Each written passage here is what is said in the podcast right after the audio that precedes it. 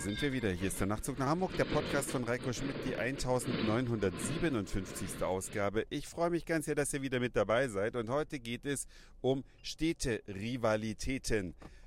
Man kennt es ja aus Medien, vom Hörensagen, aus dem Freundeskreis. Es gibt bestimmte Städte, die haben so ein bisschen eine Rivalität untereinander. Das können zwei Dörfer sein, die nebeneinander liegen. Dann haben die auch meistens noch so lustige Bezeichnungen für die Autokennzeichen, äh, die meistens herabwürdigend sind. Aber das gibt es natürlich auch im großen Maßstab. Sei es nur zum Beispiel Hamburg oder München oder vielleicht das bekannteste Beispiel, zumindest aus meiner Sicht, Köln und Düsseldorf. Diese beiden Städte die haben eine Rivalität, die sie auf verschiedene Art und Weise zum Ausdruck bringen. Sie haben natürlich jeder ihr eigenes Bier und das treibt zum Teil absurde Blüten. Während man in Düsseldorf Altbier trinkt, trinkt man also in Köln das berühmte Kölsch und ein Freund von mir, der hat mal bei einem großen Elektronikkonzern gearbeitet. Ich darf, glaube ich, nicht verraten, dass es Fujitsu war. Und diese Firma hat für einen Düsseldorfer, nein falsch, einen Kölner Unternehmer eine spezielle Tastatur produziert. Auf einer Computertastatur, da gibt es ja eine Alt-Taste. Ja, so auf so einer normalen Computertastatur neben der Leertaste ist die Alt-Taste, gibt es eine links und eine rechts. Und der Kölner Unternehmer, der fand das empörend, dass nun auf seiner Tastatur eine Alt-Taste war und er hat sich eine Kölsch-Taste gewünscht. Und das Unternehmen hat ihm tatsächlich eine Tastatur aus Gag produziert, wo anstelle der Alt-Taste eine Kölsch-Taste drauf war. Aber jetzt gibt es etwas ganz Neues, was beide Städte miteinander vereinen soll. Warum hat sich eine Brauerei gesagt, muss man denn so eine Rivalität aus Köln und Düsseldorf herstellen? Man könnte daraus auch einen Gag machen.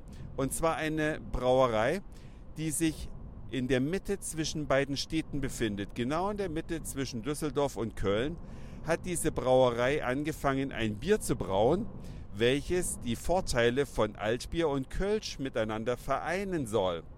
Und dieses Bier hört auf die Namen Költ, also eine Wortschöpfung aus beiden Teilen.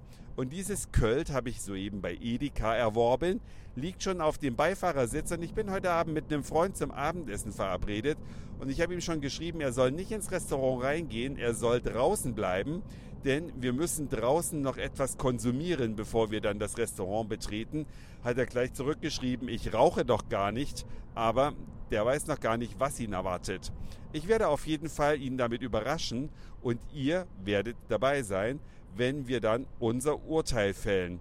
Mal sehen, wie er überhaupt reagiert, wenn ich ihm das Mikro unter die Nase halte. Es geht also gleich weiter. Der ahnt noch nichts. Der kommt hier gerade um die Ecke. Ich mache schon mal das Bier auf. Zwei Flaschen. Hi, ich habe was zum Probieren gekauft. Na? Na, oh. Mach mal die Tür bitte zu wegen der Störgeräusche. Du wirst nämlich gerade aufgenommen für meinen Podcast. Oh, okay. Jetzt muss ich ehrlich antworten, wie das Bier schmeckt. Ja, genau. Und wie du die Flasche findest. Äh, interessant. Sieht aus wie ein Düsseldorfer Altbier, weil das so dunkel ist. Prost. Cheers.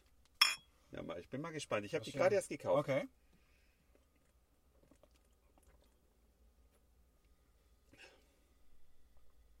Ist gut. Weißt du, was das, weißt du, was das sein soll? Nein. Fällt dir an dem Namen was auf? Költ. Költ.